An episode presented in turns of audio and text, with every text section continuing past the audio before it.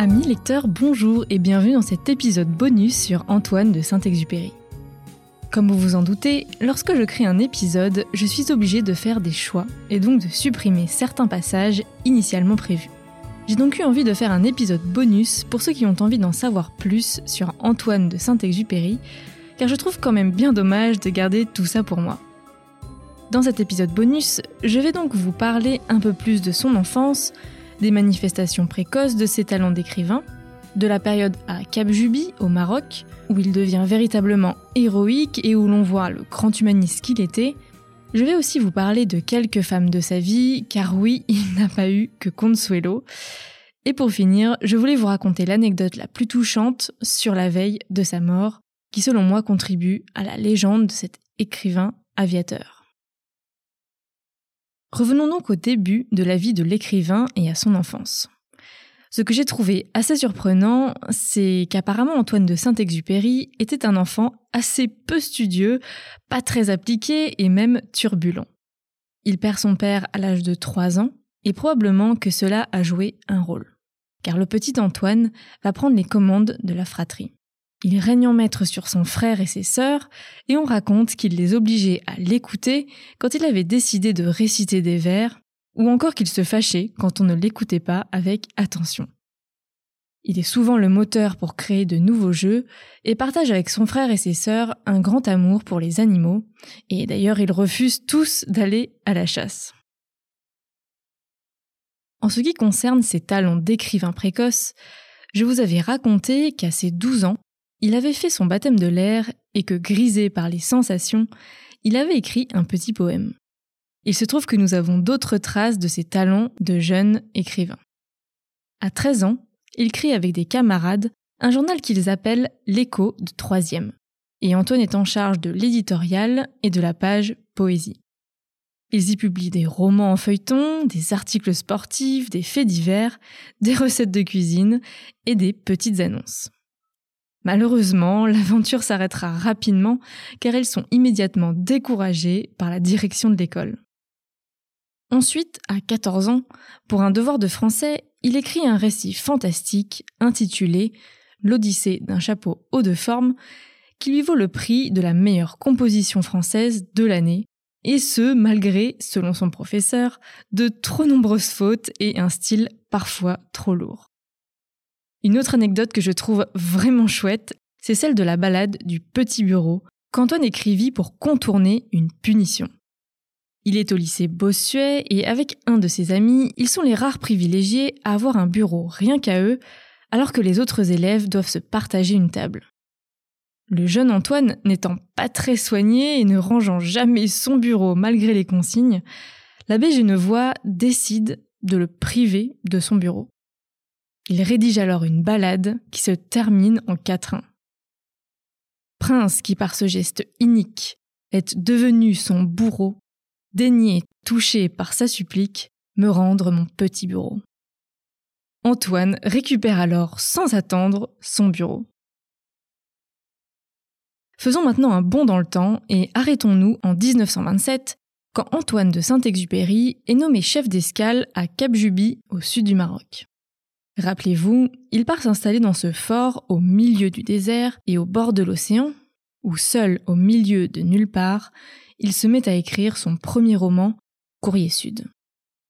Je ne me suis pas étendue sur cette étape de sa vie, mais je profite de cet épisode pour vous raconter cette période tout simplement incroyable de sa vie.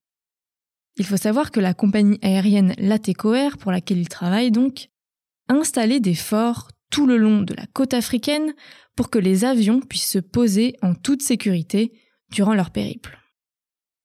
Un de ces forts, celui de Cap Juby, est menacé depuis peu car les relations avec les locaux sont tendues, notamment car ils s'en prennent aux pilotes et à leurs avions égarés dans le désert. Didier Dora, le chef d'exploitation de la compagnie, décide de tenter de sauver le fort en envoyant un jeune homme téméraire de 27 ans, Antoine de Saint-Exupéry. Il a probablement misé sur lui, car Antoine avait beaucoup de qualités pouvant jouer en sa faveur. C'est un pilote, donc il connaît les avions, il est issu de la bourgeoisie, donc il est cultivé, empreint de bonne manière, et il sait parler. Antoine de Saint-Exupéry arrive donc à Cap Juby, et là où il va s'illustrer, c'est qu'il va décider de porter secours aux pilotes qui sont perdus dans le désert, malgré le grand danger que cela représente. En effet, les pilotes accidentés dans le désert étaient souvent capturés et ou tués par les morts, morts M-A-U-R-E-S, hein, et à aller les chercher alors qu'ils ne savaient pas où ils se trouvaient, devoir faire les réparations pendant plusieurs heures dans le désert en sachant qu'à tout moment ils pouvaient se faire attaquer, puis arriver à repartir. C'était donc plutôt très risqué. Et grâce à son audace et à son courage, il s'attirera l'estime des chefs de tribus rebelles, car bien évidemment, il arrivera à secourir ses compagnons. Mais il ne s'arrête pas là. Antoine de Saint-Exupéry essaye de les comprendre, de connaître leurs coutumes, il apprend l'arabe, et leur propose même de faire un baptême de l'air. Il n'a pas du tout une attitude de conquérant, il est très respectueux. Et il devient alors le premier blanc à gagner leur confiance, et il leur rend même visite juste pour aller boire du thé. Voilà, je voulais vous raconter cette petite période parce que bah, Antoine de Saint-Exupéry a seulement 28 ans et il fait déjà montre de beaucoup d'humanisme, d'altruisme. Il montre qu'il est ouvert sur le monde et bah voilà, j'ai été très touchée parce qu'on voit déjà clairement dans ses actes les valeurs de pacifisme et de fraternité qui lui sont chères. Autre chose que j'avais envie de vous partager sur le pilote devenu écrivain, c'est qu'après la sortie de ses livres, certains de ses camarades n'ont pas du tout apprécié ses ouvrages et ils lui ont fait savoir. Certains n'appréciaient pas du tout qu'ils dévoilent leur quotidien, leur vie, ils n'aimaient pas qu'ils dévoilent au grand public leur monde. Et Antoine de Saint-Exupéry en a vraiment souffert parce qu'il écrivait avec beaucoup de sincérité. Et toute la matière de ses livres venait de sa vie réelle de pilote. Il n'avait absolument pas envie de faire de la fiction. Voilà donc petite blessure qui le marquera profondément. Passons maintenant à la vie sentimentale d'Antoine de Saint-Exupéry. Le 12 avril 1931, il épouse à Haguet dans le Var celle qui sera sa femme durant toute sa vie, Consuelo. Seulement ce dont je ne vous ai pas parlé, c'est que ce couple était pour le moins explosif. Consuelo n'a pas un caractère facile, et lui de son côté est imprévisible. Il disparaît parfois, la laissant sans nouvelles, avant de réapparaître. Ils n'étaient donc pas particulièrement fidèles l'un envers l'autre, et voici donc quelques histoires d'amour connues d'Antoine de Saint-Exupéry. La première est Louise de Villemorin. Louise est le premier grand amour d'Antoine de Saint-Exupéry. Alors il faut savoir que Louise vient d'une famille célèbre, très riche, donc sa famille ne voit pas vraiment d'un très bon œil cette union. Mais bon, ils sont amoureux et Antoine éprouve des sentiments sincères envers elle. Ils se fiancent et le mariage est prévu pour la fin de l'année 1923. Mais finalement, suite au fameux premier accident d'avion qu'a Antoine de Saint-Exupéry, vous savez, à la fin de son service militaire, Louise lui demande de renoncer à l'aviation. Ce qu'il fait. Mais voilà, elle finit tout de même par rompre les fiançailles. Antoine de Saint-Exupéry continuera de lui écrire pendant encore quelques années et ne l'oubliera jamais. Nous avons ensuite Nelly de Vauguet. Nelly est une amie de Louise de Villemorin. Alors, elle est mariée avec un aristocrate français, mais cette liaison apporte à Antoine une stabilité. Lui qui mène une vie pleine d'aventures, il aime se faire materner et rassurer par Nelly. À la suite de son accident en 1938, vous savez donc son fameux raid pour tenter de rallier New York à la Terre de Feu, il se rend quelque temps à New York pour se rétablir, et Nelly l'amène tous les jours chez un ostéopathe. Plus tard, en 1943, lorsqu'il rejoint les forces françaises libres à Alger, il lui enverra plusieurs lettres pour lui dire qu'il a besoin d'elle et qu'il l'aime. Il lui écrira d'ailleurs sa dernière lettre le 30 juillet 1944, la veille de sa disparition. Une autre femme qui a croisé la route d'Antoine de Saint-Exupéry est Nathalie Palais. Nathalie est tout de même une princesse Romanov hein, parce qu'elle est la fille du grand-duc Paul Alexandrovitch. Alors, eux, a priori, ils se seraient rencontrés sur le tournage de Courrier Sud ils se retrouvent ensuite à New York en 1941. Saint-Exupéry est charmé par cette femme mystérieuse et en tombe amoureux. Elle devient alors sa confidente le temps de quelques lettres. Antoine de Saint-Exupéry a également eu une brève mais intense relation amitié amoureuse avec une jeune journaliste new-yorkaise, Sylvia Hamilton Reinhardt. Ils se rencontrent en 1942 alors qu'il travaille sur Le Petit Prince. Il aurait fait des dessins en prenant son chien pour modèle et d'après elle, la célèbre phrase du renard On ne voit bien qu'avec le cœur lui serait adressée. Quand Antoine part en avril 1943, hein, toujours pour rejoindre les forces françaises libres, il lui laisse ce qu'il a de plus précieux au monde, c'est-à-dire son appareil photo, un Zeiss et le manuscrit du Petit Prince.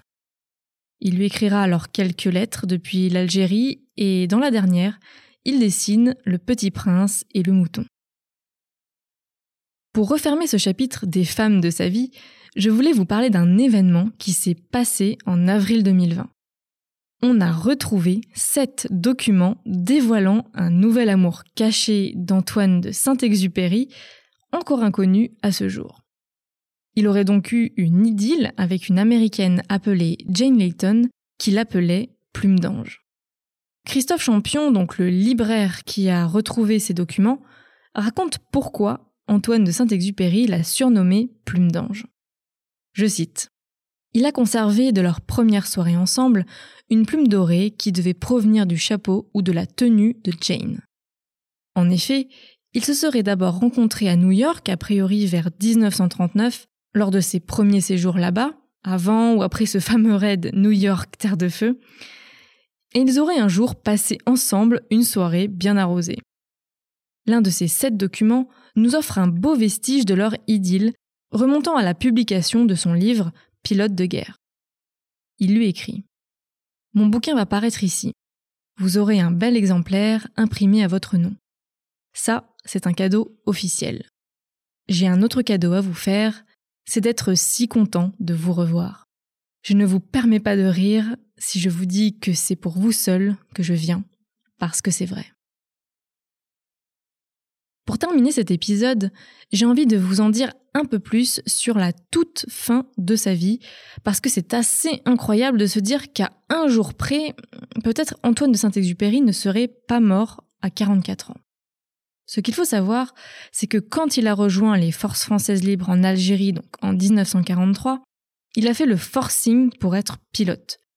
Car être pilote, c'est extrêmement physique les engins maintenant utilisés pour la guerre sont très puissants, donc très durs à manier, et les pilotes sont des hommes surentraînés.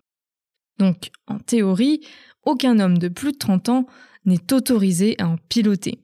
Surtout que les appareils coûtent très cher et en pleine guerre mondiale, chacun d'eux est très précieux. Antoine de Saint-Exupéry ne devrait alors pas piloter. Mais il y parvient grâce à ses relations et à sa notoriété, et malgré sa condition physique qui n'est pas du tout au beau fixe. Il revient des vols à la limite de l'évanouissement, il fait même une erreur de pilotage qui envoie son avion directement à la casse. Pour le clouer au sol et l'empêcher de voler, son commandant décide alors de le mettre dans la confidence du débarquement des Alliés en Provence. Car en effet, si vous aviez des informations de cette importance, vous étiez tout simplement interdit de vol, car on ne prenait pas le risque de laisser des hommes être faits prisonniers avec des informations aussi capitales que la libération. Malheureusement, il est prévu que ces informations lui soient divulguées le 1er août. Et le 31 juillet à 8h30, Antoine de Saint-Exupéry décolle. Et il décolle donc pour la dernière fois. On a le sentiment étrange que c'était presque son destin de mourir en vol, car il est juste incroyable de penser qu'à un jour près, il n'aurait pas pu reprendre le chemin des airs.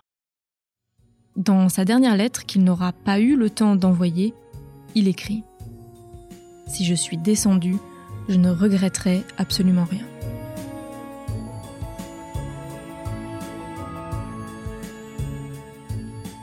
Voilà, cet épisode bonus sur Antoine de Saint-Exupéry est maintenant terminé.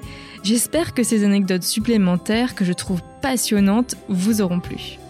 Merci en tout cas d'avoir écouté cet épisode jusqu'au bout et n'hésitez pas à m'écrire sous le post Instagram de l'épisode pour me dire ce que vous en avez pensé. Quant à moi, je vous dis à la prochaine pour un nouveau banquet littéraire.